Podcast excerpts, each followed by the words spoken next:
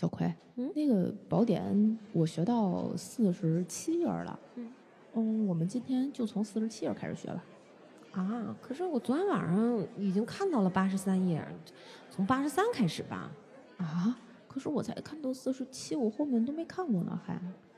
其实也没啥吧，八十七一样。回头你今儿晚上自己再回去看四十七嘛，四十七到八十三。那你不能就按照我的学习进度，咱们一起吗？那按照我的想法不行吗？按照我的进度不可以吗？为什么非得按照你的呢？那为什么非要按照你的呢？因为宝典宝宝典是我我的呀。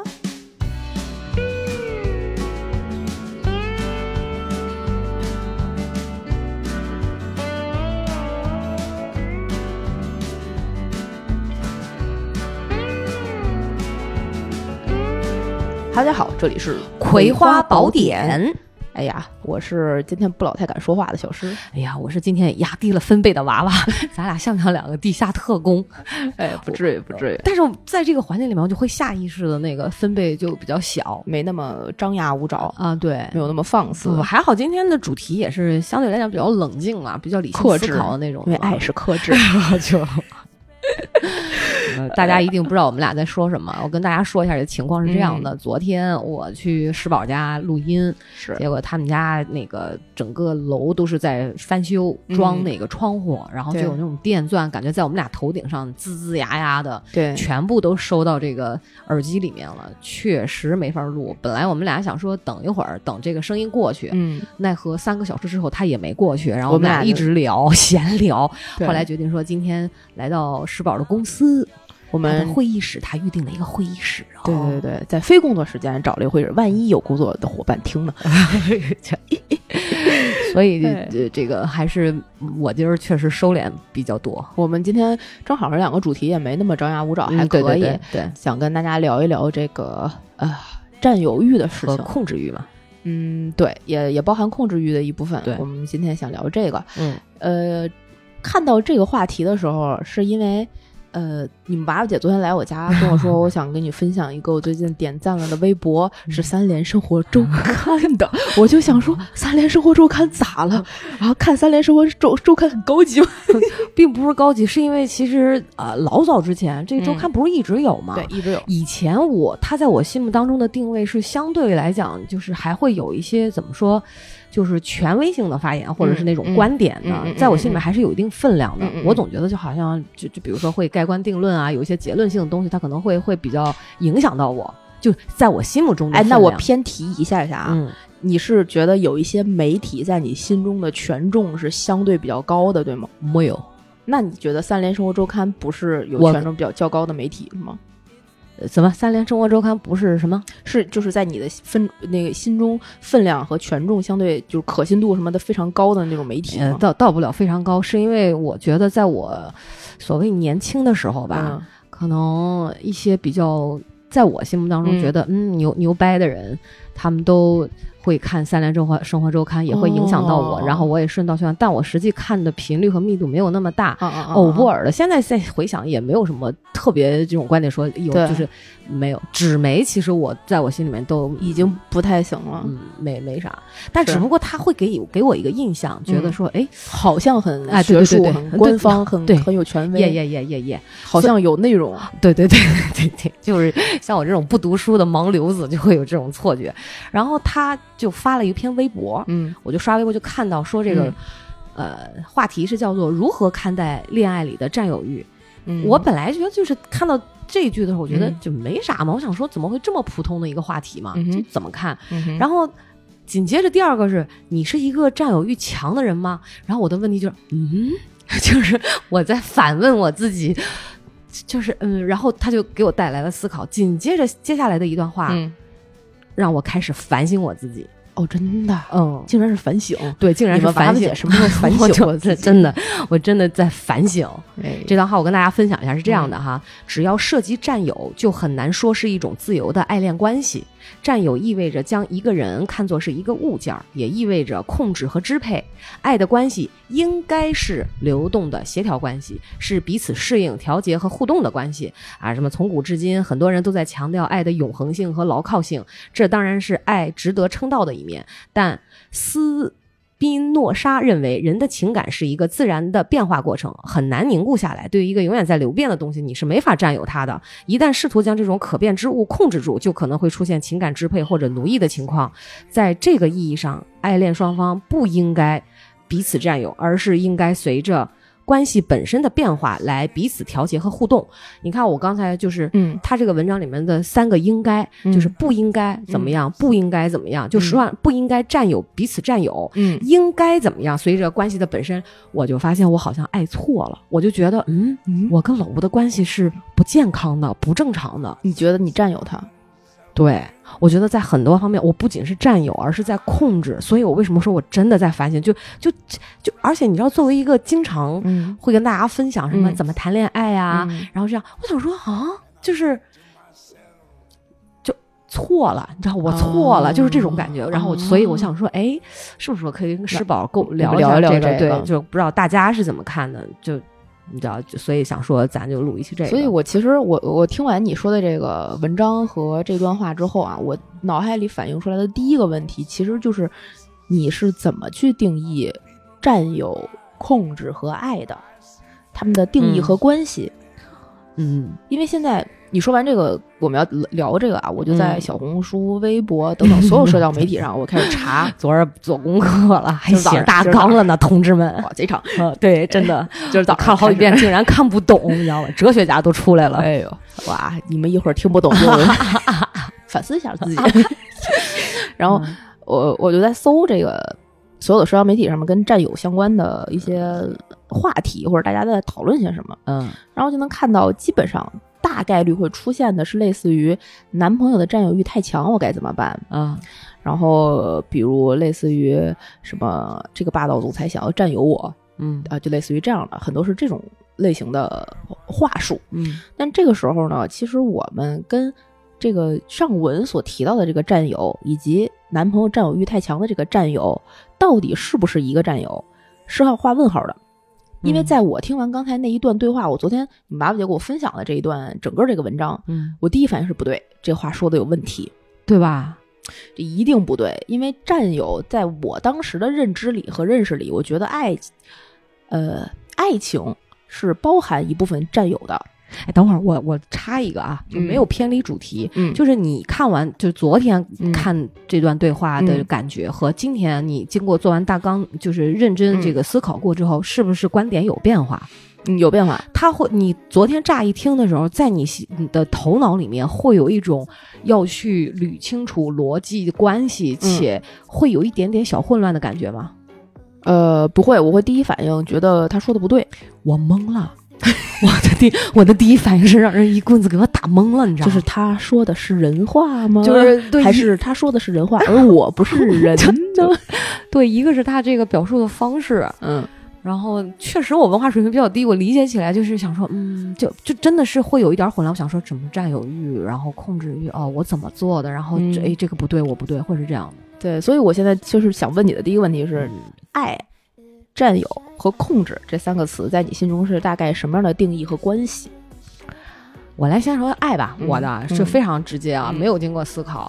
爱对于我来说意味着付出啊啊，为这个人付出和就是就是付出，就是你为他付出，为对方付出，也没有期待说他没有没有没有，我这方面还比较纯粹，没有。那占有呢？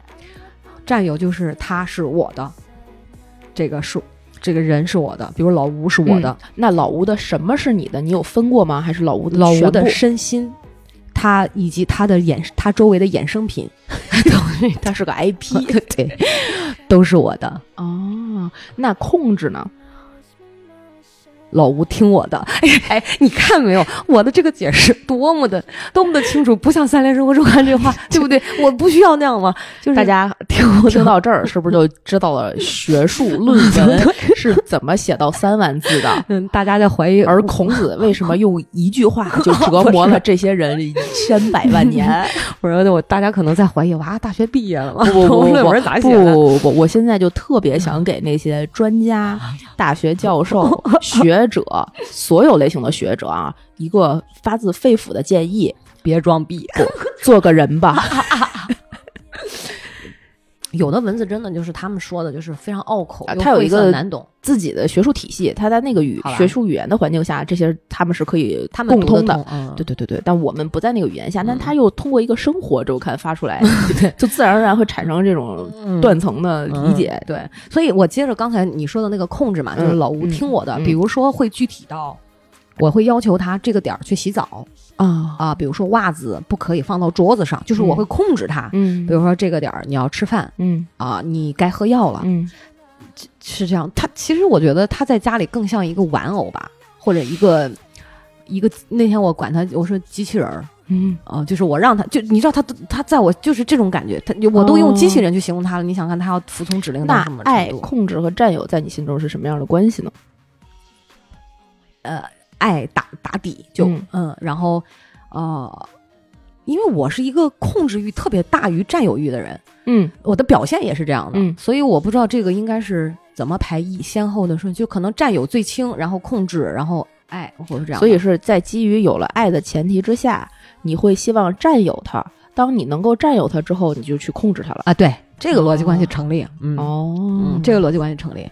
但我的哦控制欲其实是在我内心里面非非常非常重的。但你刚才，说你对爱的定义是你要为他人付出，嗯你要为老吴付出，嗯所以你对他的所有控制就是你对他的付出。啊，对，真的真的真的不是？难道还有别人的不是吗？我是这样的，你比如说。我说老吴到点儿该喝药了，实际我前面的工作是我把中药熬好了，端到他的面前，你该喝药了，是这种控制。哦你比如说，呃，我说我老吴你要洗袜子，那嗯他的袜子我是他，我就会让他把现在 right now 把袜子脱下来，嗯然后我就拿着他的袜子丢去洗衣机，或者脏衣服哦丢去洗衣机。啊，我说老吴你该吃饭了，前提是我做好了饭，我说来要吃了。所以你控制的是他对你的听从以及他的生活节律，而不是他自己要做这件事儿，是吧？嗯对，就就是是这样的。其实我觉得我对他的控制更多的是一种保持我们俩建立的这个、关系呃夫妻关系和这个家庭生活的，尽可能的是在我认为的一个正常且健康的节奏和时间安排上，或者说是最有效率的。时间安排上啊，你你在控制你们两个之间的生活，因为他给了你控制他的权利。呃，对，就是总要有一个人去主动挑这件事儿嘛。但是除此之外，其他的事情嗯我不会控制他，比如说他什么工作啊、事业上啊，啊他交朋友啊，他会问我意见，会可能会问我这个人怎么样，嗯那我就会发表我的意见。嗯，但至于说你听不听，那那是你的事情。那是你的事儿，那吃不吃亏？但可是如果比如说有人坑他了，就嗯之前的经验是这样，嗯比如有人坑他了，嗯但实际他做出来的这个可能导致不好的这个结果，嗯是我们两个人一起承担的，哦所以我总会有一种感觉，就是我我在帮他填坑。啊，你有责任和义务去帮他处理其中的一些收尾工作。不是有责，就是好说好听的是有责任和义务，嗯说往孬的说是没办法，嗯，就是你就反正俩人已经上了一条船，就你只能是这样，同学们跟他一起扛，一起扛。听到这里，大概大家已经知道了，如果你这一个礼拜 什么事儿都没有没有干，你的周报该怎么写，对吧？拆的很细吧，所以我的控制是这样的，嗯可能跟网上说的那种控制，比如说精神控制或者嗯。肉体控制嗯。是完全不一样。我我觉得我的控制是在控制这个老吴参与到我们俩的这个生活，其实嗯是以生活细节为主体的。是。他只是一个执行的这么一个人，是，我包括其实我也是，我也是在有一个大脑控制我自己，我现在要干什么了，要干什么了，应该干什么。么啊，会是这种的。明白了。啊。所以其实就是聊完这些，大家可以看到这个，就能听出来这前面那个学学三联生活中刊就是和和和你妈妈姐解说完了，完全驴唇不对马嘴。所以也就是为什么他会懵逼，对，这就是为什么 啊？他说我做的不对，我活错了，我爱错了，我控制错了。不是他当时我看完这段话的时候，想说，嗯，老吴是个东西啊，他也是，不是他不就是东西。我就我不应该是跟老吴跟他说什么时候，就他愿意这这个吃饭嗯。就吃饭，他嗯。他愿意不洗袜子就不洗袜子，他愿意把袜子扔桌子上就扔，是我我那样管他是不对的，我就我会他，所以你知道我一棒子被人打懵了。嗯，我理解的这个控制是这样的，我先跟大家说一说这篇文章的由来啊，这个不是三连吗？还由来啥？啊，不不不，哦对，这这个这篇文章的主笔人叫做张星云，嗯他应该是三联生活周刊的。嗯然后他去采访了一个这个北京师范大学获得了文学博士学位，然后现在是清华大学中文系教授的，呃，一位姓汪的汪教授，叫汪民安。我觉得大家会不会人肉他呀？啊，就不会，不至于，不至于，不至于。这个这个汪民安呢，为什么要采访他？发生这样一篇这个对谈性的文章，是因为嗯汪民安他研究的他所有的这些学术理论的最新出了一本著作，叫做《嗯论爱欲》。嗯然后他其实是研究人和东西之间的关系，人和人之间的关系，东西和时空时间之类之间的关系的这样一个呃学者。嗯他前面写了一个另外的一本书，大概是论什么当代电器之类的，啊，我以为要说论什么，就是他在研究人和洗衣机之间的关系。因为它是从一个就是更庞大的时间的维度和人文史的这样的一个进展去研究人和物件之间发生的关系的变化。可能原来最开始我们洗衣服是就我们发明衣服，然后我们洗衣服，然后我们生产衣服，我们有了洗衣机去生洗衣服。它是一个研究人和物件之间关系的这么一本书，那是当时的书。然后他这这回出的这本新书叫做《论爱欲》，就是研究人和人之间关系的。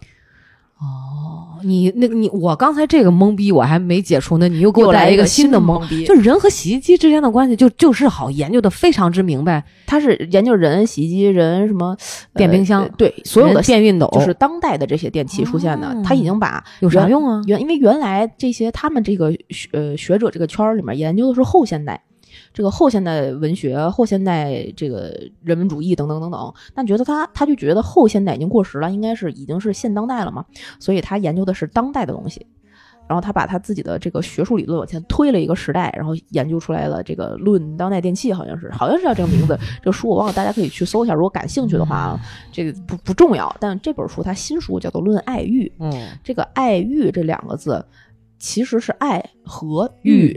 嗯然后当我们在聊到这个控制欲、占有欲的时候，它其实是欲的部分，嗯是你人生理反映出来的一种欲望。嗯那爱又是爱，然后它就在这个爱欲之间的这个关系里面，和人和人之间产生的爱和欲之间的关系里面，它做从古至今的做这个研究。嗯然后中间刚才说的那一段话，它只是这个呃，他的一个观点的节选，所以他出了这么一本书。嗯而这句话之前呢，他其实是先呃探讨了什么是爱，才才去做了爱和占有之间的这个论述。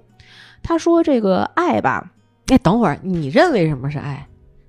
你你承这这他你承认他的观点吗？你现你他他哪哪儿说的？他说他的爱是啥？没他没有说他觉得爱是什么，他只是说了从古至今爱的变化。从最开始非常早的柏拉呃苏格拉底、柏拉图还是就是最最开始之前，爱和性是一个其实绑定在一起的一个组织，就一一一个组合。那个时候，爱就等于是人和人之间最基础的生理交流啊。然后等到下一个呃时期的时候，应该是柏拉图的那个时期，人人会把爱从人和人之间的爱变成了把爱和性分开，性是性，爱是爱，那么爱就变成了人和神之间的爱。那么我们是爱神，所以那个时间他们就会产生没有性的爱。这种爱，他们觉得是纯粹的、高尚的，呃，至高无上的，需要去推崇的。那个是那个时代去推崇的爱。再后来就变成了尘世之爱，就是人和人之间、人和性欲之间有裹挟着其他的各种可能性的最单纯的没有神，就神这个东西死了之后的这么一个爱的时期。因为在整个的哲学这个框架里面，有一个神的消亡的一个节点，大家已经不信神了。现在我们，如果你出去说，我觉得最高尚的爱是我爱上帝，就是有一些环境里可能是对的啊，但你 你会觉得，嗯，好像哪儿不对，是不是？嗯所以他研究的是这个，嗯然后他也没说他的观点，他只是就是他从他的客观的角度告诉了大家这个爱、欲望、性之间进化的这个逻辑，然后说到了现在。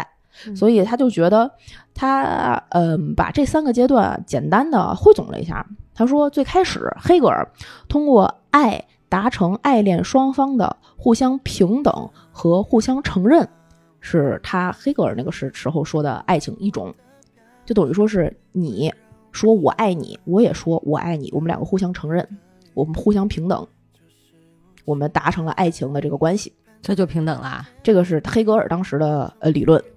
第二种，这个叫做呃拉康，他说爱是获得自我承认，嗯，这个我能理解。自我承认就是你爱我，我就认可了你爱我，你爱故我在，你爱我故我在，就是我们两个之间的爱情是你爱我而得而成立的。我们两个人之间的爱情是，你爱我而成立的啊，成立嗯，但我爱不爱你是另说。另说，是另一件事儿。然后第三种就是这个呃列列维纳斯，斯，他学他觉得爱是去承认他人，也就是我爱你是爱，而你爱不爱我他跟拉康正好反着来的，对就是角度不一样。角度不一样。嗯现在这个就是从最开始的那个呃人和人之间动物类型的爱，到人和神之间的爱，到现在这个俗世的爱之后，其实大家目前大批量的人，这个呃汪教授觉得。大多数在现在这个社会里，还是拉康的这种关系，就是我爱你，嗯然后我爱你的时候，得你爱我了，得有我的承认，我得达到自我的认同。拉康，哦哦哦哦，对，不是付出的，不是你现在刚才你说你跟老吴之间，你觉得爱是为他付出，不是，这是非常少数的一个他人的关系，他人的嗯爱情的关系。但大多数人是觉得，呃，我爱情爱不爱你不要紧，你得爱我，你得爱我，你爱我是我获得爱情的必要条件。哦，那你要是，所以刚才我还没找着气口问你那句话，那你、你问完我爱是啥嘛？嗯，那你定义的爱是啥？我觉得爱是我爱你，我更偏向于咱俩是一样的。就就是他人的那个关系平等的不不不是他人的那个关系，我你就是我单方面的去爱别人，嗯，而别人爱不爱我，我觉得没有那么重要。啊我只要爱上了某一个人，啊我就觉得这是我的爱情了，我的爱情就萌芽和产生。这我们也曾经讨论啊，过，对对对对，这爱恋，对吧？爱恋、暗恋算不算爱？爱爱上人工智能算不上？算不算是爱？嗯，算对对就这些，其实就是我们现在在讨论的这些大话题的话题。但是，所以，所以你说的这个就是我，就是你只要爱上一个人之后，嗯呃就不管对方，反正对，在你心里面就是承认嘛。嗯但是这个爱实际是还不一定是有所行动，但是他是在你心里面，在精神层面上你是承认他的。对，他不一定会有什么实际行动所带来的什么结果。对，这是这个意思吧？就是我承认了我爱他，就是我的爱情发生了。而明白。很多人现在目前之所以求而不得，或者是非常痛苦，嗯，是因为他困在那个拉康的那个阶段里，就是我爱你，但你不爱我，所以我没有爱情。我得需要你承认了你爱我，哦，我才有爱情。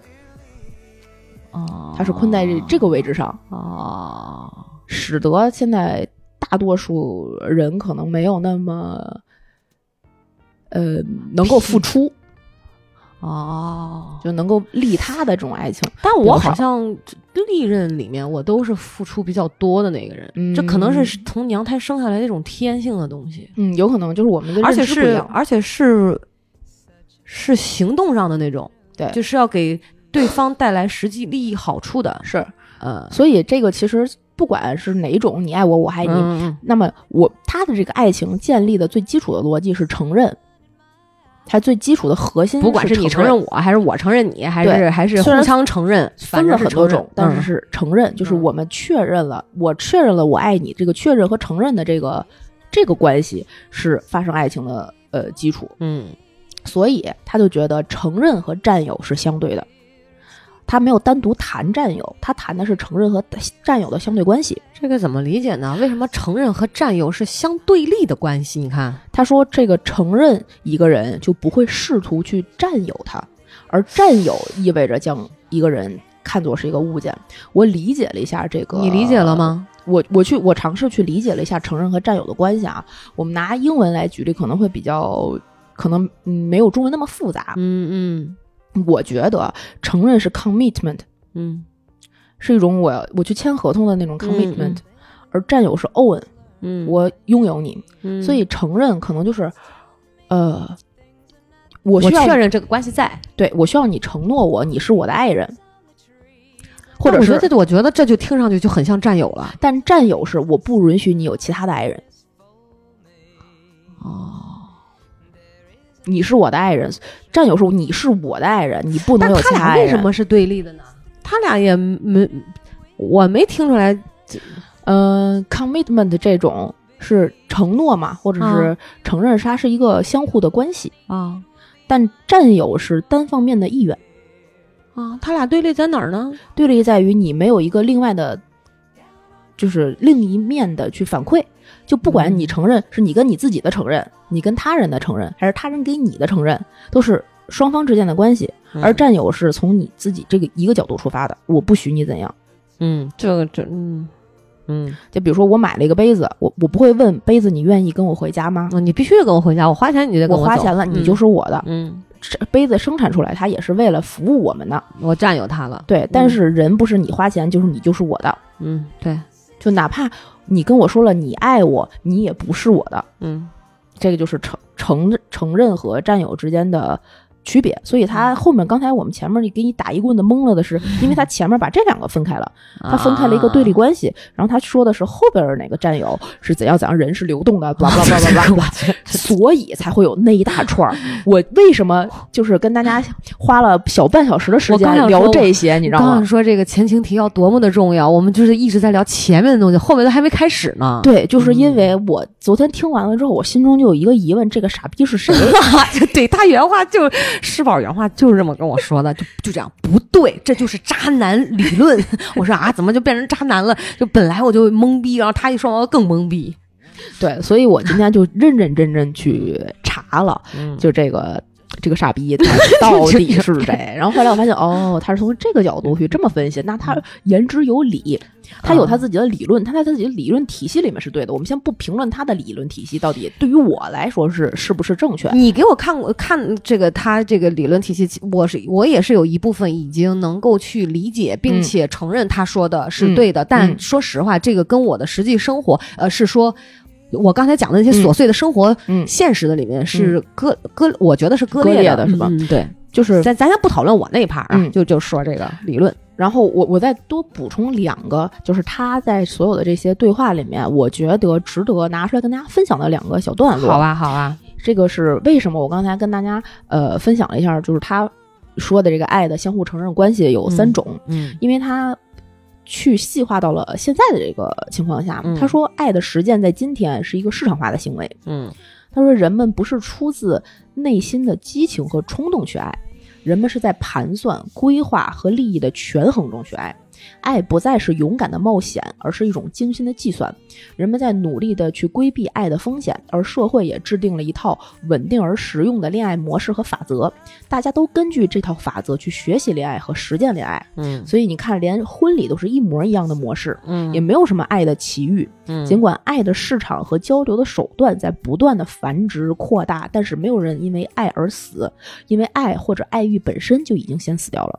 嗯他这段话是回答了当时《三联生活周刊》的记者的问题，说：“那你在这个书里提到了曾经有很多什么柏拉，就是有那个什么，嗯，呃梁山伯祝英台呀、罗密欧朱丽叶这样的爱情，为什么现在呃很少有了？”他就回答了这样一段话。这样一段话其实也印证了现在大多数人其实是需要获得自我承认的，去索求爱的这个过程，嗯不然你要是利他的这样一种爱情，你不会精打细算。嗯所以我觉得这段话值得大家品一品。嗯，他这嗯，我怎么感觉我好像跟他说的特别像呢？我也不，你也不能说我没有精打细算，但我的初衷好像也没有精打细算，嗯，没关系，这个但好像也没有什么特别多世俗的这种枷锁和烦烦烦恼的，确实少很多。对然后嗯第二段我想跟大家分享的是，他说有些读者说他们最同意的是拉康的观点，爱从根本上来说是爱自己，就是刚才我们说的这个承认是承认自己。然后他说这个列维纳斯的他人之爱仍然是不合时宜的，但是这个作者说我要再说一次，这恰好也就是这种利他之爱，就是列维纳斯的意义之所在。不仅在一个狭小的爱的领域，在更宽泛的伦理、政治等等的这些领域里都是如此。我们应该恢复他人之爱。也就是说，我们现在很多人为什么有的时候我们说人性是自私的，我们说这个爱就是自私的，在大家的心中普遍是一个成立的一个对的一个观点，就是因为大家心目中还是爱是要利己的，而利他人之爱是少数的，所以大家大批量的觉得爱是自私的这句话是对的。那么，在很大的其他的情况下，比如说我们把爱从爱情分离出来，变成一个更宏大的呃范围，比如说公益，嗯。比如说我们在疫情面前，嗯。比如说我们在一些其他的政治社会活动中，嗯。你把爱的这个观点，因为你肯定会不自然的去带入自己对爱的已经是根深蒂固的这个认知是自私的，是利己的，嗯。那你很难再去把这样的一个观点完全颠覆过来去做公益，嗯。去做跟社会有益的一些其他的事情。嗯。然后这也是我前段时间，我我最近跟大家说我在学习心理学，嗯，然后我们那个老师在讲课的时候，其实提到了一个，他说现在有一个很很有意思的现象，嗯。说人们啊去找这个心理咨询师，嗯。什么样的心理咨询师最值得人信赖？他是有排序的，哦，第一名是收费贼贵的那个，就哦，第收费贵代表很权威，嗯，嗯第二名你猜是那个收费贼便宜的，还是那个免费的？免费的吧？对，人们会，而且大幅度领先于收费贼便宜的那个。啊，因为人们的心里有一个根深蒂固的概念，叫做你这么便宜还找我要钱，你一定不行。对对对对对对对，这就是拼多多的逻辑，就对到？这个时候，大家会想，嗯，一分价钱一分货，对，嗯就是因为你不觉得他，比如说他可能是一个很资深的心理咨询师，他只是为了能够帮助到你，所以他自降身价去为你服务的时候，你不觉得他有前序，他你觉得前面这一些是不可能发生的，嗯因为人去帮助别人的时候，这种利他的爱是不应该发生的，他一定会存在于一个利己的行为之上。嗯所以上面那个汪教授的那些理论，我想分享给大家那句话是，我觉得他说的对，在这个情况下的这句话他说的对，可是我认为啊，嗯。嗯，就是他说的这些我都承认，但你觉不觉得，就是就像你刚才说的，如果我们单从三联周刊他发的这个话，我会把它理解成啊、可能跟爱情相关，嗯。但是这个你这个拔了拔高，嗯，你再发现结合这个就这个教授讲的吧，他可嗯能讲的不是，对就他从两个人之间讲到了。更大的面儿，更多的人和人之间的关系，甚至讲到了社会的关系，对，然后这个爱就变得既富有层次，又得好好琢磨。就是你会发现，哦，原来爱分不只是分这么多种，嗯它有 N 多的表现形式。是。你你面对社会是什么样儿，对吧？这个个人人和人之间是什么样儿？，对，完全不一样。这个我我讲一个特别可爱的例子啊，我小的时候，因为我姥爷是一个就是学管理学，他原来是个学哲学的，嗯他是大学的一个哲学教授，当时。嗯然后，呃，我们家我去姥姥家就会有一整个书架的那种什么黑格尔啊，什么这这那那些书。嗯啊，中学就中间就有几本是就是论美学，嗯，什么美的定义之类的。我当时特别的纳闷儿，嗯我说美学这个东西不应该是美术课学的吗？不就是好看不好看，漂亮不漂亮，嗯是红的是绿的吗？嗯我直到上大学的时候嗯都没有明白美学是什么。嗯，然后我就认认真真去读了一次，我到现在一个字也没记住的美学，不是连名字我都忘记了你。说的我很好奇，我到现在还停留在你小学的时候就那种理解，嗯但是是什么？我大概隐隐约约能感觉到要说的是什么。真善美的美，哦，你觉得什么样的是美是就是嗯它对应的是人人性的人一些的东西丑恶，嗯对对什么样是美的？它大概是这个方向，它甚嗯至更宏大。这个这个这个社会怎么就是？当你问出是唐代更美还是宋代更美的时候，你这个问题是无法回答的，你知道吧？嗯 对我但们不是他们他看一个陶瓷罐儿。对，但他们会研究这个东西的。哦，整个社会，就比如说，为什么说乾隆是一个弹幕狂人，他东西就就那样，但是他嗯他爸是那样，这就他是整个社会和人格之间的美学之间关系的。我我听完之后我就，不，但是我我觉得人性什么什么是人性的美，嗯，包括什么是人性的丑和恶，嗯，这哲学范畴里面，只能从我我这我个人理解哈，这个东西如果我们单从就是像哲学家们、嗯像教授们从这个嗯所谓理论上去探讨和分析啊，嗯。永无止境。啊，对对对对对，可我评判的标准就是结果嗯。导向论。嗯。就完事儿，是不是应有利于尤其我是说应用到现实生活当中，因啊对对对。为以前其实大家对，呃或者说我个人吧，嗯。我总觉得哲学是特别不实用的。啊以前，嗯。但是后来我发现不对，不对，应该是就是我你也知道，有的时候就就像我这种神神叨叨，多少也会看一些这样的嘛，对啊，你就会发现，其实你应该用它能够更好的来指导自己的生活，以及指导自己该怎么做人。啊对对对，所以我觉得它是应该是一个实践性最强的、应用性最强的对。这么一门学问。对，嗯，就所有的学科都是哲学分支下来的，包括数学、物理，所有其实都是根据哲学的理论去分下来的。吧？对，就是哲哲学的再顶上就是宗教，我记得原来好像分了五科嘛，好像是是，好像是，但这个我记得不不深刻，但没关系。我们今儿就是讨论的对，就是我举这个例子，就是让大家知道，你心中的爱跟这些老师们心中的爱不是一个爱。就就当你觉得这个人说的什么东西的时候，先不要轻易评断他傻逼。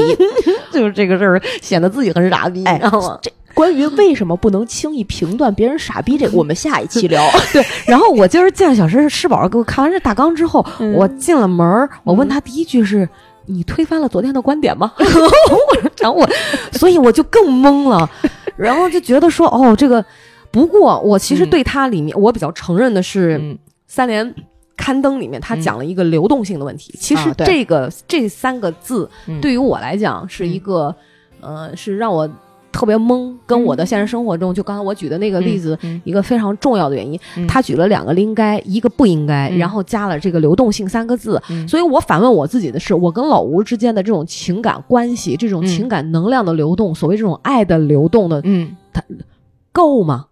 是不是因为，比如说咱们都讲三年之痛，七年之痒，嗯是不是就是 你知道不动了呢？我觉得那就是因为一个呃，可能双方的情感能量或者是这种关系，它没不再健康了，它没有说你来我往这种我理解的啊，嗯嗯，所以我就会也在反省了这个。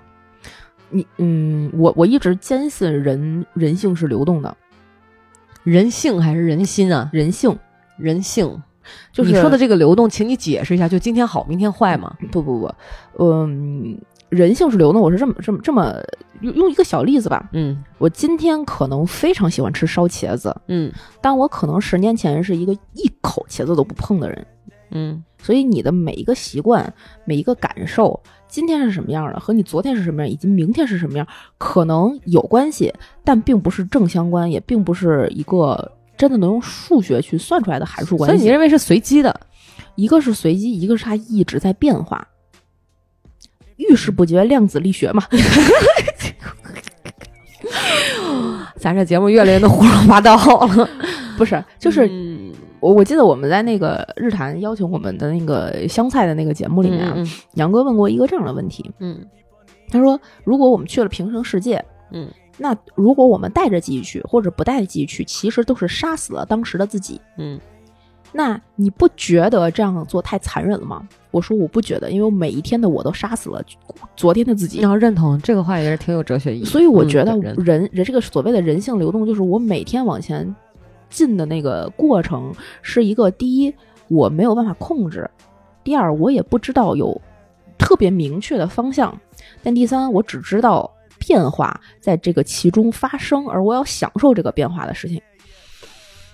当你说的这段话，我能深刻理解。我我觉得，而且是，其实我认为你是经过不是说昨天这个思考，其实是嗯长久以来对，你的这个思考。而且你说的这个话是用了，我认为啊，嗯最最可能最容易理解的这种语言、嗯嗯嗯去解释了你不是你，嗯嗯，嗯，就或者说我不是我。所以我我我后来就想，或者说我面对生活的一些变化，或者我必须被就是不得不去做的一些选择，我觉得困难的一些过程和和事事情的时候，呃，这个理论或者是我的这个观点会让我觉得没有那么困难，嗯我能更好的面对这个生活，因为嗯我知道这个事情在更宏观的大的时间的维度上，和我对自己的整个成长的认知里面，它就是一个非常小的，可能是我路过的鹅卵石。嗯嗯那这个鹅卵石过去了，它就是过去了。嗯我不管把这个鹅卵石磨平了还是没磨平，嗯那我我过去了，我是重要的。嗯我不管这个过去了是那个就是 pass away 的那个 过去，嗯还是就是这件事情淡了的嗯这个过去，嗯都可以。嗯也就是所谓的真的放过自己。我的放过自己，不是把这件事情放下了，而是我让这个事情过去了。嗯我用这个逻辑去理解这个流动性。所以我们说回刚才这个段话里面这个所谓的感情之间的流动性，嗯是说，嗯。我跟你我不知道你有没有听过姥姥姥爷那个音频里面有一个这样的老姥姥对于呃感情的一个或者说他对人生或爱情的一个观点，嗯。他有一次去跑马拉松，然后他觉得他跑完之后，他就觉得啊，这个人生或者是情感就像跑马拉松，因为你在起点的时候大家都在一起，嗯。等到一开枪的时候，你可能有很多的小伙伴，嗯。然后你慢慢跑，慢慢跑，慢慢跑，然后有的时候可能会有一个小伙伴，哎，因为跟你配速一样，你们两个就可以一一起跑那么一小段儿。嗯当你跑得更快了，或者你要进补给点儿了，或者他掉队了，或者他跑得更快了，他看上、看到前面有一个他值得去超越的人的时候，你们两个就没有再跑在一起了。嗯但你往前跑，总会还有一个跟你配速相同的人嗯与你一起，而你们 不管你整个马拉松这个过程中是不是有人可以跟你跑在一起，嗯你的目标是你自己去冲线，嗯而不是你要跟谁携手跑完这趟马拉松。嗯，这是他对他当时跑完马拉松的一些感想，我觉得所以他是那个那个那个那个拉拉不是拉黑，他是那个那个谁的这种理论，不是拉康。哎，获得自我承认，对，他是拉康的，是他是要拉拉康他是要自我实现的，他要自我实现的嘛。嗯嗯所以我觉得在呃在一一定程度上，他的这个呃过程是很有画面感的。嗯就非常好的诠释了这个两个人之间的流动性。就你跟老吴，可能你们俩最开始，我觉得我是为爱而死那种人，呃，你不会，我觉得我会呀，你你不会，我可能换个对象继续付出。呃，嗯，也不一定。那你说一，这不就是通过爱自我实现吗？这不也是拉康的那种吗？不是，他不是自我实现，他要自我承认，哦，自我承认，他是要承认自我，不是自我承认，要承认自我，要别人承认你。哦，那我嗯，那不会，你是要你承认他，对 对吧？？嗯，对。对吧？嗯你，这不一样，不一样。就是有的人会说，所以你也是，你同意姥姥的观点，我同意，我非常认同。因为你你觉，所以我觉得他们节目那么吸引，就是因为你这个可能在这方面的这个自我实现这方面跟这个姥姥就是有一些观点是很是很是很像的，所以我也我也是觉得人是流动的。我一直我我这个观点说出来，可能大家会锤我，但是我一直不觉得出轨是一个道德的沦丧。我是不觉得是道德的沦丧，就是让我想起没有那么严重，不让我想起咱们之前录的那期节目，就是我怎么嗯。会跟渣男做朋友嘛？对，嗯，这我是要看是咋是咋出的轨，嗯嗯，就就是你知道有很多就是啊，对，有各种各样的，我我不不就是论心不论有的事儿是论心不论迹，嗯对色是论迹不论心，嗯笑是论心不论迹，这是是只看，所以有的时候就是道德评判，但是这个道德仅属于个人的评判。对然后所以我也不觉得呃，就是感情关系是比如说唯一的。或者说是真的完完全全爱，就是我觉得婚姻具有唯一性，但爱情不具有唯一性。我觉得人的流动认同，对，就是你我的情感的流动、生活的流动和你的流动，如果我们两个是呃一条大河还没有支流，嗯。我们流速一样，都过了同一个森林、同一片草地的话，嗯，那很好。如果我们能这样，就是一直入海，那非常好。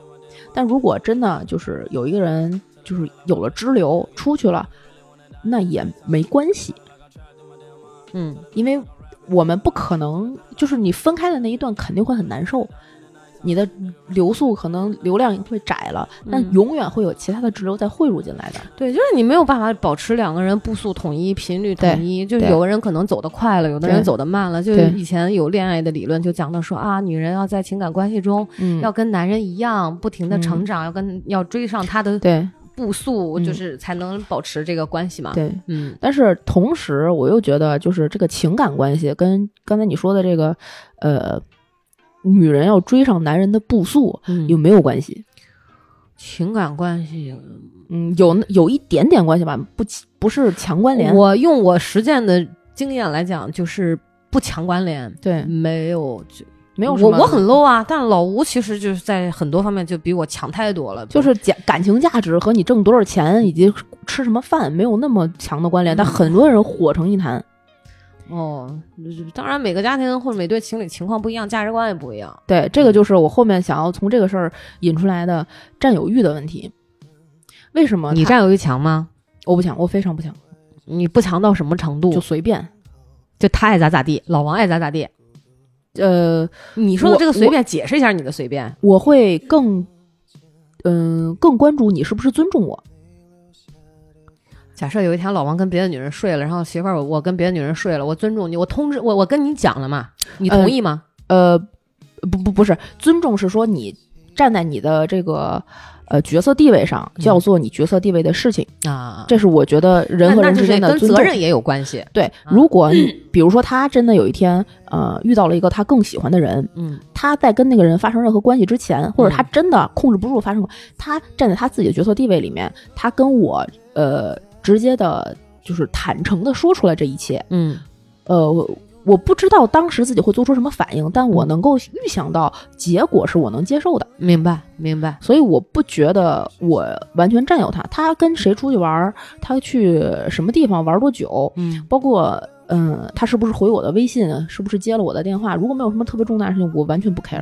所以再举个例子，比如说你信这个“近朱者赤，近墨者黑”这句话吗？嗯，我信，那假设比如他在他的身份，他对你嗯。足够尊重，嗯然后也足够坦诚啊，嗯。可是他就是有一帮狐朋狗友。嗯。可能比他认知啊、嗯。各方面要低很多，嗯。但是不务正业。假设、嗯。让他们就天天混迹在一起，嗯。那这个事情你觉得你会比如跟他讲说要不要跟他们出去玩儿是吧？啊，对啊，嗯，那你就会干涉嘛？我我觉得如果是咱严格定义上的讲的话，嗯那只要有干涉，嗯就有就是占有。嗯，我觉得我觉得是这样啊。首先，嗯他成长成我现在能够接受的样子，他就不太会容易有我接受不了的朋友。嗯因为你刚才说这个近朱者赤，近墨者黑，我是一定程度上认可的。嗯环境确实在一定程度上能够塑造人。嗯那么他塑造成现在这样的话，那他的周围的朋友跟他应该是一个大类的，嗯不会有特别出挑的。嗯他自己待着也肯定不舒服。嗯呃，他往后的成长过程中嗯，我没有办法避免他要遇到什么样的不好的人。嗯那他如果在他对他自己负责的基础上，没有办法去选择合适的朋友，嗯从而变成了我觉得他不适合的样子。嗯呃，我可能会给他建议，嗯但我不会要求他不要跟这个人玩儿，因为我要求他，他也不一定做得到。嗯嗯嗯那他如果变成了那个我不喜欢的样子，我也可以流动走，嗯，我也保有我自己的选择权嘛。我不一定真的要跟这个人就是捆死了一辈子，我从来没有这个想法，跟谁都一样。所以，你确实，那那确实是这个占有欲比较强，就是对。发生什么就再说什么时候的事儿。对我完全没有嗯。这个、这这个方面的想法，因为我不喜占有对于我来讲是担责任的，我很怕担责任，哦，我嗯占或者是给自己添麻烦的一件事儿。在我看来，嗯，如果我占有了这个杯子，我买了那它，那当然，我就要用它喝水，我就要给它洗干净，那当然，我就需要给他找个地儿，我需要去挑我喜欢的、不喜欢的。而我如果已经有了一个杯子，我就不会再买下一个，或者我有喝水的容器了，我就就会拒绝我再买下一个杯子。我大概大概是这个逻辑，所以我很我占有欲不强，我只要喝水就行了，什么都可以。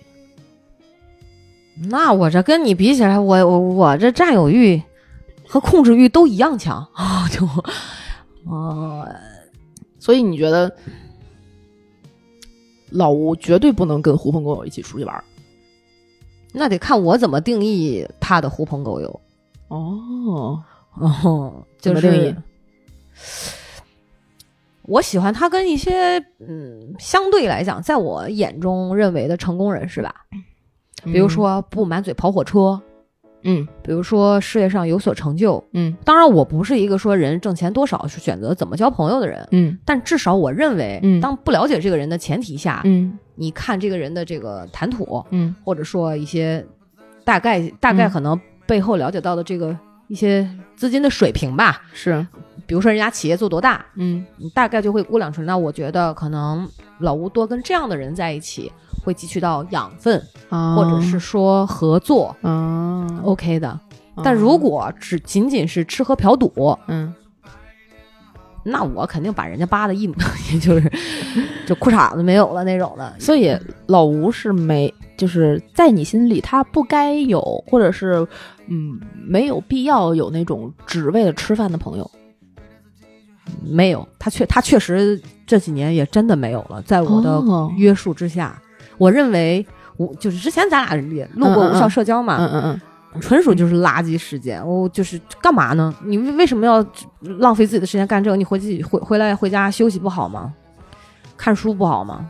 嗯，你甚至自己看会儿手机不香吗？哎老老王有很多只为了吃喝的朋友哎。我不，我特别不认同这样。我不认为，就是我是觉得做一件事情，咱们都是成年人哈，嗯且不这抛开说爱跟不爱来讲，嗯嗯嗯就是至少不做有害于自己的事儿嘛。我并不认为、在在一起，男的肯定要吹牛逼，嗯。肯定要喝大酒。嗯。我最讨厌的就是喝大酒，啊啊啊啊！这是老吴这几年已经改掉的一个习惯。嗯。嗯他不认识我之前，他嗯可能会有很多很多这样的朋友，嗯然后可是喝大又伤肝，那嗯好去医院还要自己买单，嗯。然后割掉四十七个息肉之后，知知知道哦，吃烧烤其实并不好。嗯。然后你跟哥们儿在要吹牛逼，嗯。我在某种上我会觉得你就是这是一种恶习，就是你哦稍微的吹吹，我觉得这 OK 的。嗯为什么要给自己养成这样一种习惯呢？然后就会有的人抽烟呢就会一边喝着酒一边抽烟，嗯肺管子还不好。就是你告诉我这件事它的益处在哪？有人跟我讲，可能会说哇，我很开心。嗯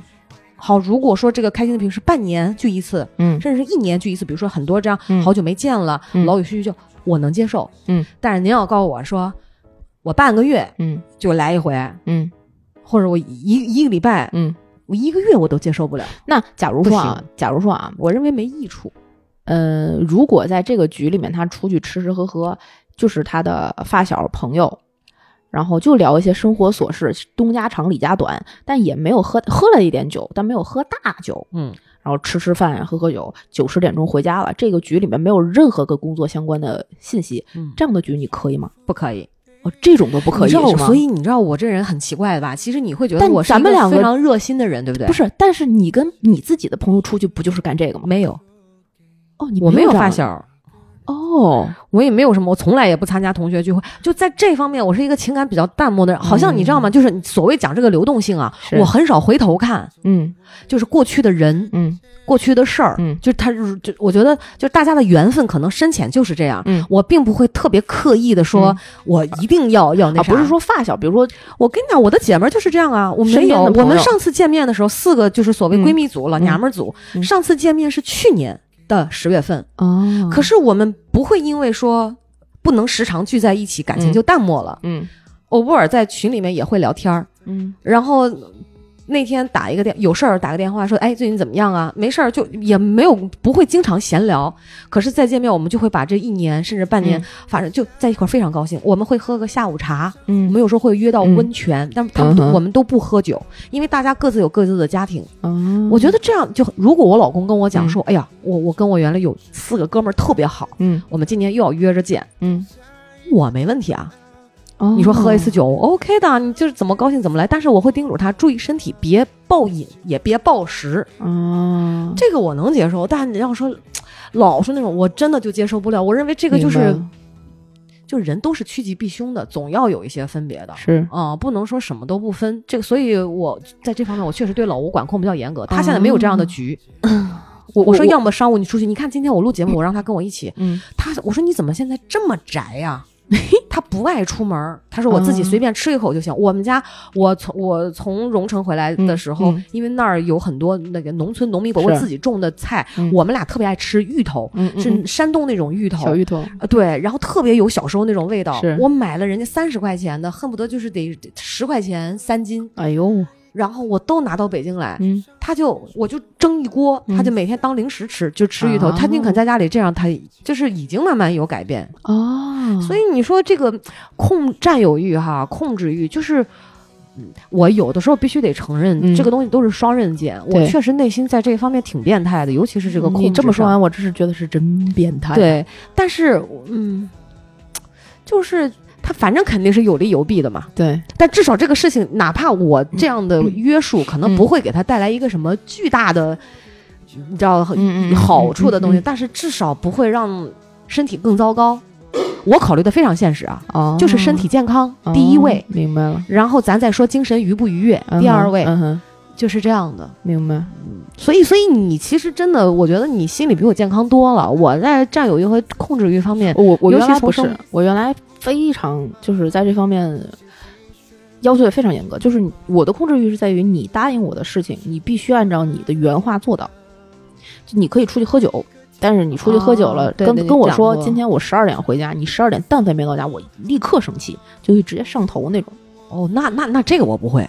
但我现在不会了，但是我我我现在会就是，呃，我能接受老王出去臭吃臭喝，嗯因为他有非常多这样的朋友，他就是这样一个人，他们家也是这样一个家庭，嗯他妈也有非常多，比如出去唱歌的朋友，就气氛非常的轻松融洽。对，，因为他爸原来当兵嘛，然后很多老战友，嗯，他们呃没有什么事儿的时候，就是聚在一起闲聊，然后他们院儿里那些老头儿什么的就。聚在一起闲聊，这是他生活的重要组成部分。我没有办法要求他把他重重要的组成部分割裂掉，嗯，好吧，这我做不到那是。生活方式嘛，只是说咱们不是，我不是那种生活方式对嘛。，而且说实话，我把这个部分，如果我强制他割裂掉了，我也不知道用什么去补充他这个缺失。就他从这个里面获得到的快乐，是我没有办法用另外一个去一一个选项告诉他你去干这个，你就能替代原来这块。如果我有，我可能会告诉他你一点点逐渐的去改，但他现在应该也嗯不太愿意改，所以你就这样吧。你这样的话，嗯如果真的做到了，我会告诉他我的一些底线和原则，比如你不能喝多了，你要喝多了你就回你自己家，你不要打扰我。嗯，那你要是做到一些什么，就是让我特别不爽的地方，我也跟你讲。那你每天每次只能大概是去，他也知道知道大概不会就嗯有会有会有个频率吧，控制一下，嗯他也不会有那么多的局，就还好。但如果他真的发展到了有一天我没有办法接受的那程度肯定，要我爆了。我不我就离开，哦哦，因为我永远有这个选项，我就觉得嗯那没问题。所以老王不太会跟你说，比如说，哎呀，你媳妇儿，你今儿别穿裙子，你要穿裤子出门儿，或者是没有这种事情上，他对你的占有是吗？哦，他有啊，他他哦非常、他会这样啊？哦老王是一个控制欲和占有欲很强的人。哦，我们俩比较像是吗？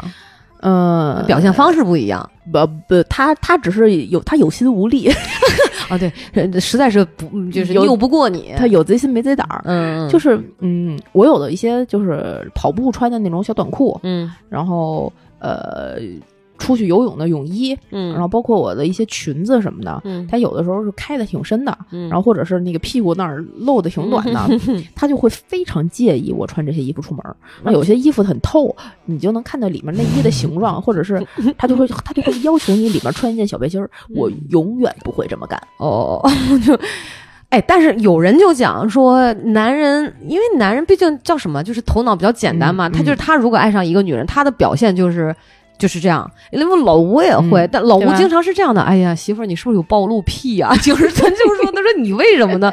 他说你为什么一定要站到窗前把把上身脱光，然后再去嗯穿内衣呢？嗯，我说又没有人看，因为我们家嗯那个楼不是很高嘛。对，然后对面楼的很远，他说你就不担心对面有人拿着望远镜？我说人看我啥呢？就因为我觉得这都很无所谓，嗯但他就不行，他就我在家里都不行，啊，我要在家里洗完澡光着去嗯那个嗯这嗯那个洗阳台去晾个洗衣间、晾个衣服什么的，他就他就一定要出去把灯全闭了。啊，他说你怎么搞的？我说咋的了？就是我反而在这些事情上就是不拘小节，啊，但是他们就有的人就会讲说，男人在这些方面的表现实际是爱一个女人的表现。这个就他自己的，他他其实这种占有，他不能跟别人分享。首先，我我我先跟大家说一个我觉得的有问题的，就是现在这个社会有问题的一个点啊，嗯这我个人觉得有问题。嗯男人对女生的占有欲是爱这个女生的表现，我觉得没有错，嗯但是嗯，这个表现不该是占有欲。这个两点，姐妹儿们，你们要分清楚。嗯他想占有你，他爱你，对，嗯。但是你要接受他的爱，就要改掉他的占有欲，不然你会过得非常辛苦。你要把他对你的爱改成他对你的付出，而不是对你的 占有。占有和爱不能划等号，嗯对，爱是我们的情感关系，嗯。占有是主仆关系，就 还是物件。这个你是认同这个汪教授说的吗？，对变成一个战友这种变成物件儿对嘛，主奴关系。嗯。所以女人如衣服嘛，就是所以绝对不行嗯。你要是想知道他到底喜不喜欢你，你可以通过他是不是希望占有你这个表现，嗯，这个浅层的表现去判定。但你不要不要期望一个男人对你有非常强烈的占有欲，就那种霸总霸总小说那种，不要，太你会过得扯淡了你。会过得非常辛苦，这对太扯淡了。因为占有欲大概率会伴随着一些对这个人的控制。我觉得这两个其实分不开。我之前也就就没太搞清楚占有跟控制的边界，但是我发现就是其实你要说边界，太多了。你要说边界，其实占有欲呢是一种就是心理的现象，他是对自己喜欢的东西呢，他都会很珍惜，嗯他希望只能够让自己触碰，别人就算靠近一点儿，他都会不爽。是的，然后这个控制欲呢，其实是指就是对某一件事情或者某一个人，在一定程度上那种绝对的支配，不允许意外或者有其他的差错。哎，对于人来说，就是指对呃他人绝对的占有，思想上、行为上都不允许有违背你的意思，就是控制欲。我是。所以我我典型的我听完了之后，我就觉得哇塞，控制狂，就我太是了，嗯。思想上还差一点儿，呃，身体上这是就就真的就机器人儿。我只不过我我确实思想上倒没有这个控制，明知也知道控制不了，嗯但在我们两个人呢，这这、就是我觉得能成为两口子啊，嗯。这个价值观基本上也是趋同的，对，所以呢，就你说也不用费劲去控制，嗯，而且而且我发现为什么嗯。我的控制会这么这么的强，嗯哼，就是因为我觉得我们家老吴好像特别享受被我控制，哦，真的啊，嗯，就我刚才一开始讲的那些生活小细节嘛，嗯，他觉得他省大劲儿，他也不用费脑子，对，这就是、这就是我说的，而且他能割裂，他能牺牲掉这个部分，在他看来这不是牺牲，他觉得没所谓的，对，嗯，别的领地他不会让的，这个就是我刚才说的那个，希望女生们从女生的角度啊，不要这样，嗯，就是因为你如果期待一个强占有欲，或者是有这样的人和这样的事儿出现的话，你核心是把自己的生活交给别人了，对，你就把你觉得当下自己轻松了一些，你把这个，比如说你生活的琐事交给了别人，嗯。老公给我洗衣服，老公给我做饭，嗯，然后或者是把这个呃自己的情感交给了别人，他对我好就是一切，嗯。我需要他开心，他开心就是一切，或者是他想买什么，他去决定我生活中的所有的事情哦，就可以的。这样的女生其实把比比皆是，而且现在短视频上啊，社交媒体上有很多有这个方面倾向的短视频的作品，嗯比如说她在，比如说一些宣扬，嗯，老公做家里所有家务活儿的短视频，比如说如果老公不在家，我就什么都不能干，我手一伸就就有可乐，我脚一抬就有拖鞋，我们俩是不太提倡这样，我觉得可能是作品制制造的效果吧，还有也跟这几年社会上宣扬的那种独立，就是大大女主那种感觉的，嗯，独立女性这种有关系。对，哦所以这种这种人，你会表面上看上去你好像什么都说了算，但你什么都是别人的，对对对，你要分清楚什么叫做我说了算，嗯对，以及。看起来我好像支配了些什么，但其实我什么都不拥有，这就是典型的小三儿怎么死的这个故事的核心啊，朋友们，就仿佛我一句话就可以把他骗过来，嗯但其实你没有拥有他的一根手指头。对。对，那个真理，跟他生活在一起十几年的女人，虽然她天天在家做饭、洗衣服、带孩子，黄脸婆，黄脸婆，但是嗯。她有那个男人生活的主控权。我今儿看了一个新闻，嗯你讲的小三儿怎么死的啊？嗯有一个男的特别夸张，不知道是广州的、广东的还是哪儿的，嗯他有两个婚外情的对象，嗯一个好像是张某，另外一个是叫什么？比如说王某吧。嗯然后呢，他在他分别在婚内就把其中的一个就张某弄到自己公司，嗯每个月开两千五百块钱底薪，火，然后还跟人家跟这个签这种类似那种劳动合同，嗯陆陆续续给汪张某是七百五十万，呃，给那个第二个嗯。汪某可能是四百多万、嗯嗯嗯，啊，然后结果就被正妻老婆发现了，嗯。然后老婆一纸诉状，直接要求他们证拿出发票收据嗯。来证明你们之间的这个这个合同的关系。关系。对，结果呢，就那属于不正当收入啊。对，然后就判法院就判返还啊，因为你又拿不出发票来，你又拿不出收据，对其中好像跟另外一个女性还有这个私生子，哎然后那个女性就说啊，这个钱是用来支付孩子的这个嗯呃生活费的，嗯然后法院就说你用不了七百五十万的生活费，对，你要那你的支出在哪里呢？而且你签的这个合同根本就不是什么生活的这种合同，就是名目对不上。对，所以你看老婆多厉害，就就是要原连本带息还回去，就你不拥有。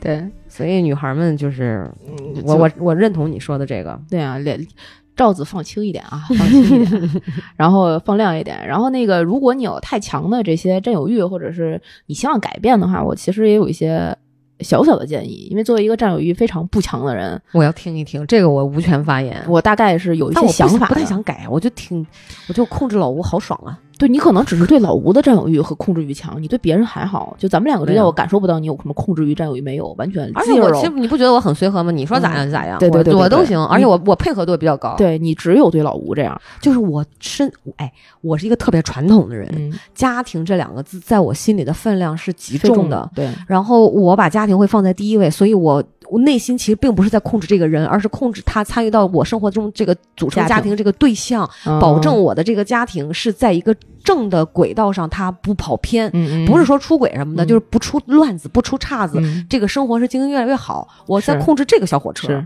嗯，我知道。但是你说一下建议吧，我我我有则改之，无则加勉。我觉得啊能做到。就如果你就是控制欲，就占有欲特别强的话，从最你特首先你要意识到这个问题，嗯，意识到这个问题，才能改，嗯，或者是才能希望自己有所改变。嗯我觉得有最简单的一个方式。嗯是你可以把我不允许你什么什么什么什么，嗯我不能，你不能怎么怎么怎么样，嗯或者是我命令你现在就去干什么什么什么，嗯换成你，我觉得你是不是可以这样这样试一试，嗯或者是你如果怎么怎么怎么样做，我可能会更开心一些。嗯就是把命令的语气换成一个提建议的和我们在嗯协商的方式。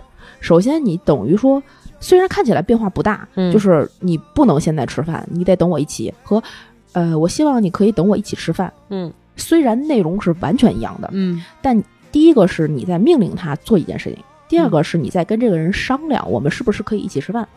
他大概率会，如果他没有剥夺到他的一些其他的权利，或者他伤害到他什么一些，他觉得无所谓的话，嗯那他大概率会选择嗯，同样的结果。是的，这个我要改的。我有时候对老吴讲话就挺不客气的。所以嗯这样的话，对方会非常舒服，因为对占有欲和控制欲，其实你在每一件小事上看起来不是很严重，但时间但时间久了，它量变大了，嗯，它不一定会造成，不一定不会造成后果。这是我确实要小心一点。这是有可能的，所以我们如果希望达到，我们其实占有欲强的人，他是希望能够达到自己的目的。那嗯对我会建议你，如果把你自己的过程，就是发心过程和目的分清，你让自己去做这件事情，你想一下，我的目的是什么？我的发心是什么？中间的过程到底重不重要？嗯，那如果他都能完成在十点之前洗澡这件事情，我是不是要从八点一直唠叨到十点？嗯，对，那这个他的对方的感受是完全不一样的，他对方的感受不一样，你们两个之间这个流动的关系就不一样，嗯他可能会更多的向你流动一点，这个两个人的情感关系就会有所改改善。就舒服一点。对他，如果有一些他确实是他不愿意做的事情，你给了他一个讨价还价的空间之后，嗯他反而觉得哦，我好像能说上话，我在家里是有话语权的，嗯，对对对对对，这个非常对。然后你再可以用就是类似的话说，再把它呃反驳回去，或者是你哪怕怎么十次里面有一次听了他的，哇，那感觉非常爽就。我觉得，其实更多的是，比如在表达的时候吧，先把对方别当成就是当成客人，哎，对，把对象那个感觉就是换一换，别是说我对那我把他当成客人，先提醒一下自己。你看，你跟客人你会怎么说话，就会礼貌很多，就好好一点。，对我们现在现在当，成老板，我把老板睡了，你别说，我要是真当成老板，那我可操一万倍。因为我一直有一个理念，我嗯。一直就是实践到现在，我觉得我人生中最应该善待的人就是我的爱人，对啊，其次是我的父母，然后是我的孩子，对啊，这个排序我认同。这之上是我自己 哦，那第四位是我自己，啊！我觉得只有我先活好我自己，我才可能善待别人。爱人，对，所以我会是爱人、父母、孩子。所以爱人是我要陪伴一辈子的人，嗯如果不出意外的话，嗯那我为什么要把其他的丑恶的一面交给他看，而不交给别人看？嗯，他应该是道理值得，就是得到我最好的那一面的人。更要应该我我善待他，对他好一点。对，所以我我会跟老王之间说话非常客气，嗯，然后我们两个会总能够，就有一次我同事听见我们俩说话，他说啊，你们俩之间为什么做事要说谢谢？就是举案齐眉，相敬如宾了吗？都到这种啊，没有没有程度了吗？没有没有没有，也是指着他鼻子骂的。然后，但是但是就是比如说我我说你帮帮我把纸拿过来，然后他拿给我，我会说谢谢。嗯，我我会觉得他做的所有事情不是他应该的应该的，嗯，而是我要我请就是请他帮我做了的。嗯，所以我也在不断的改善他的这方面。他现在非常有一个“应该”这两个字在刻在脑子里，嗯我要逐渐的给他克除，把它擦掉。对，所以大家嗯，这个我得学习着。我有的时候表达起来就比较太硬了，你知道吗？就很不客气。所以，如果你希望改变，然后你其实可以，就是刚才我们说的是过程嘛，嗯然后我们可以先再问一问，我们为什么会有这么强的占有欲？我觉得改变核心不是说让你的占有欲再减弱一点。那减弱的这个过程，如果你不知道自己为什么有这么强的占有欲的话，你只是为了把它减弱而减弱的话，你会非常难受。嗯一段时间之后，你会自己不舒服。所以我们要找到这个改变的核心原因，到底什么样的动机让我们改变？那我们就要问自己：我的占有欲是从何而来的？我为什么希望去控制这个人，去占有这个人？那我占有他的这个过程，使得我和他更舒服吗？真的吗？我用其他的方式去处理我们之间的这份关系，是不是也能达到同样的效果？那我的占有是，嗯，真的觉得后会有后面的后果，还是我自己臆想出来了一番我自己觉得可能不能接受的结果，我在给自己规避风险。嗯那我举一个比较直白的例子，打个比方说，呃，你是男你是男生，你不允许你的女朋友跟别人出去玩儿，嗯很多男生说，哎，你别去了。嗯晚上，比如说一个姑娘说，哎，我今天晚上跟姐们蹦迪去，不行，你不能去。嗯那在这个情况下，你是真的觉得外面危险，她不能去，嗯还是觉得你让他去了之后，你就没有办法控制他了？嗯还是觉得你没有办法面对他出门之后，你对他可能遇见事情的所有想象？嗯还是觉得你没有有没有能力去控制你女朋友出门这件事情，使得你很 low？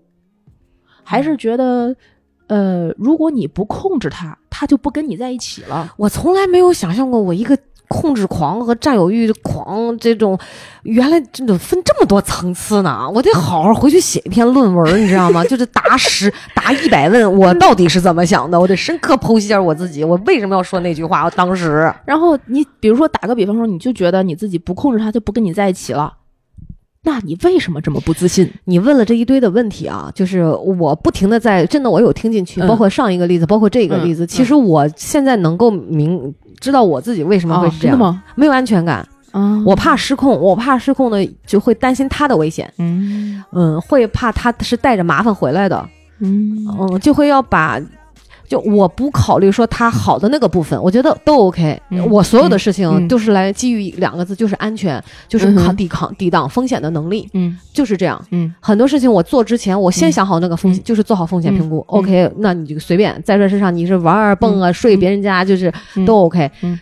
但如果我是那个男性，我嗯。套用刚才那个情景，嗯嗯。我第一反应就是我会担心他的安全。嗯。我不知道那个场合会出现什么样的人，他可能今天着装，也许会嗯暴露一点点，嗯会不会有违背起歹念的，嗯都会是这种的。啊，这个问题实在是太好了，我们下期就聊这个问题。嗯，对，哎，但是如果你要是觉得老吴出去干一些事情不安全的话，啊，那倒不会。就是你要是如果觉得自己丧失安全感是你要控制别人的核心理由的话，你可以再问下一层：我为什么会丧失安全感？这个能那我只能往原生家庭上推了。不是只能你可以你可以多想一想，这个这个能解决不止控制欲和安和那个占有欲这一个问题，能解决很多问题太多。了。